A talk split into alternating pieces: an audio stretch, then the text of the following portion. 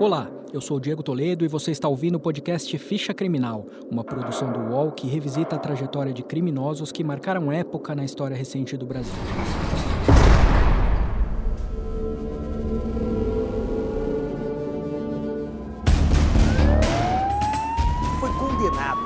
Mais de 100 anos de prisão na madrugada de hoje. Foi condenado a Vai te 20 deixar. anos e um mês de prisão e matou A Corregedoria da a Polícia Militar de São Paulo e a 2015 Polícia Civil abriram inquéritos para apurar a o morte de feminicídio quatro de um homem que matou a namorada a golpes de canivete.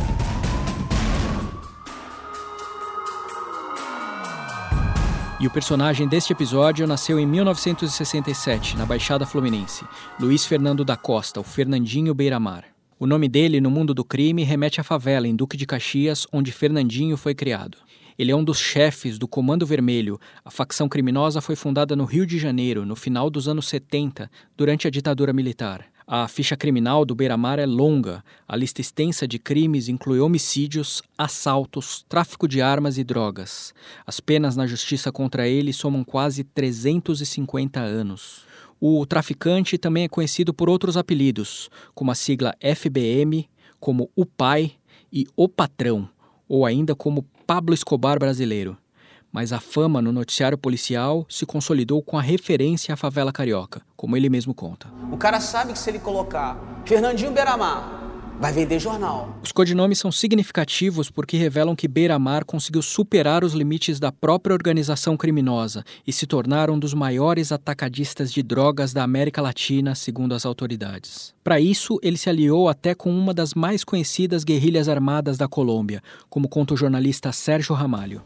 Em troca de proteção em território dominado pelos guerrilheiros, o traficante brasileiro enviava remessas de pasta à base de cocaína cultivada na selva colombiana ao Brasil e aos Estados Unidos. Parte dos lucros obtidos com esse narcotráfico era convertido em armas de guerra para a Frente 16 das Forças Armadas Revolucionárias da Colômbia.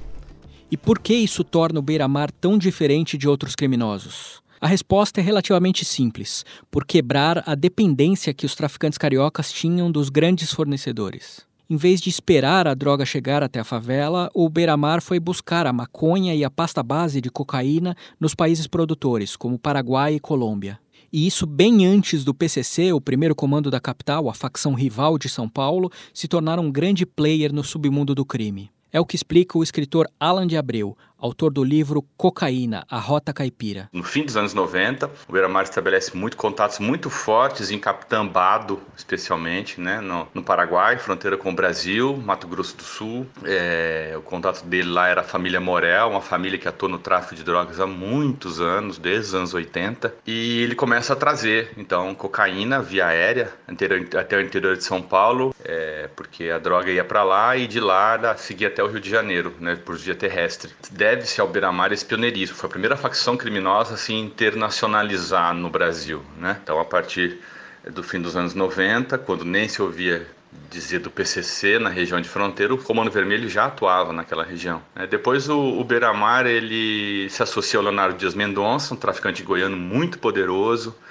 Eles essa parceria traz toneladas de cocaína para o Brasil. É, até o início dos anos 2000, quando tem um mandado de prisão contra ele, ele foge para Colômbia e é preso na, na selva colombiana. Né? Ele estava sendo protegido pelas Farc, mas é preso em, em 2002 e trazido para o Brasil e desde então segue preso. Né? O Fernandinho Beiramar nunca teve contato com o pai. Foi criado pela mãe, que trabalhava como faxineira e teve um fim trágico. Morreu atropelada.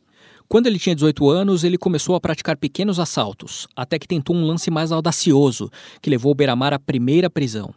Ele furtou um depósito de armas pesadas do exército e tentou vender o armamento sem sucesso. Acabou preso pela polícia e passou um tempo na cadeia. Quando voltou para a favela Beira-Mar, ele trocou o contrabando de armas pelo tráfico de drogas e, em pouco tempo, se tornou o dono do morro. Começava ali a ascensão dele no crime carioca. No início dos anos 90, o Fernandinho Beiramar abriu canais próprios de distribuição de drogas, independentes do Comando Vermelho, e assim virou chefe de diversas comunidades, como Borel, Chapéu Mangueira e Favela do Vidigal. E mesmo tendo se estabelecido como capo do Comando Vermelho, o Beiramar sempre defendeu o fim do conflito entre as facções do Rio, como conta a jornalista e idealizadora do aplicativo Fogo Cruzado, Cecília Oliveira. Quando a gente pensa na história do crime organizado no Brasil e a gente pensa especificamente no Fernandinho Beiramar, eu consigo imaginar o Fernandinho como um, um grande empreendedor que conseguiu superar as bandeiras das facções no Rio e conseguiu ser o fornecedor de todas elas em um momento ou outro. Se a pessoa é Comando Vermelho ou não, se ela é outra facção, não importa, ela é um cliente. Ficha Criminal volta já.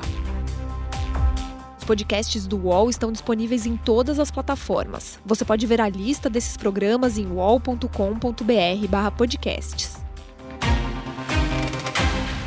Recebe salário, faz transferência, pagamento, recarga de celular e até empréstimo, tudo sem taxa. PagBank, a sua conta grátis do PagSeguro. Baixe já o app e abra sua conta em 3 minutos. Se ele é conhecido pelo seu poder de convencimento, o Beramar também sabe revelar o seu lado cruel e violento. No ano 2000, quando estava foragido, ele comandou por telefone a tortura e o assassinato do companheiro de uma ex-namorada. Na gravação divulgada pela polícia, a vítima conta que teve um pedaço da orelha arrancado e os pés mutilados. Diante do relato, o Beramar reage com frieza e ainda aterroriza a vítima com ironia.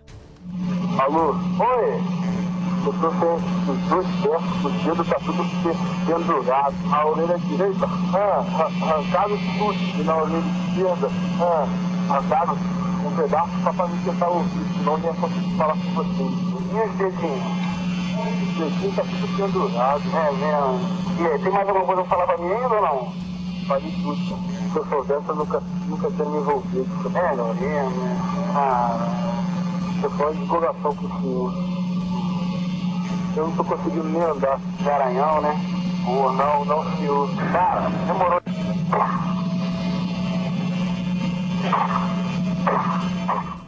Preso pelo exército colombiano em 2001, o Beramar comandou no ano seguinte uma rebelião no presídio de Bangu 1. O motim não era por melhores condições na prisão, e sim para matar o traficante Hernaldo Pinto Medeiros, o UE, chefe da facção rival Amigos dos Amigos.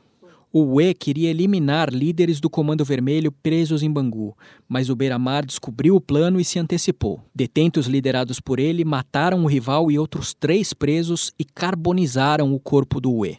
Depois disso, o Beiramar foi transferido para diversas prisões até chegar em 2006 ao Sistema Penitenciário Federal, o mais rígido do país. Em uma entrevista para a TV Record, no início de 2019, o traficante falou sobre a vida na prisão e disse ter dificuldades para dormir.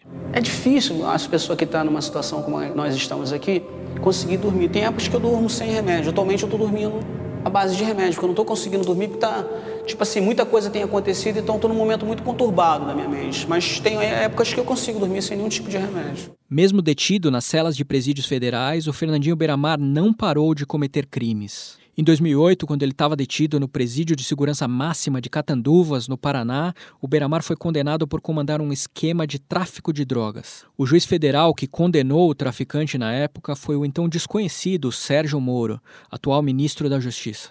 Moro atuou em casos de tráfico internacional de drogas antes da Operação Lava Jato. A advogada de Beiramar, Paloma Gorgel, nega que ele continue a cometer crimes e diz ter esperanças de um dia ele sair da prisão. Beiramar pretende um dia sair da prisão, até porque é o que a lei que rege nosso país determina, né? Não existe pena perpétua, nem de morte e nem banimento. São coisas que são resguardadas pela nossa Constituição. Então, sim, ele pretende sair um dia e poder viver sua vida de forma honesta. Na cadeia, o Fernandinho Beiramar se formou em teologia e chegou a dizer que pretende publicar livros e até lançar um site com produtos de sua marca. O jornalista Sérgio Ramalho fez uma reportagem para o UOL sobre o assunto e conta o que descobriu. O traficante de drogas mais conhecido do país, é, o Pablo Escobar brasileiro, como já foi tratado várias vezes, escolheu Jesus Cristo para ser o tema do seu trabalho de conclusão de curso em teologia. O trabalho que ele fez é de um curso que ele fez à distância por onde os presídios e onde ele passou nos últimos quatro anos. Curioso, Fernandinho Beiramar, além é, de estudar teologia, de ler muito, ele, ele lê muitos livros, é, isso consta inclusive lá no perfil dele, do, do departamento de prisional. Fernandinho Beiramar é extremamente vaidoso. Então essa escolha de Jesus Cristo, ela não é, ela é muito significativa. É, não me surpreenderia em nada se agora, apto, né, já que ele concluiu o curso de teologia, ele venha criar uma igreja até com base na internet.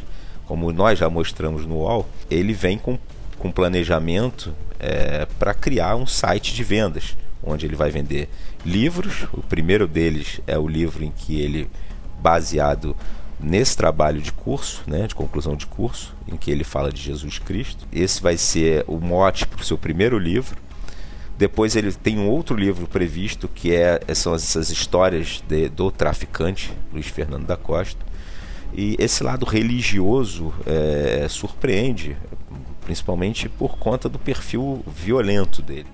E é essa a situação do Fernandinho Beiramar hoje, um dos maiores traficantes de drogas do país, com uma trajetória de violência e controle no submundo do crime dos morros cariocas. Um homem que, atrás das grades, vive entre os planos de uma vida nova como teólogo e uma história manchada de sangue e terror.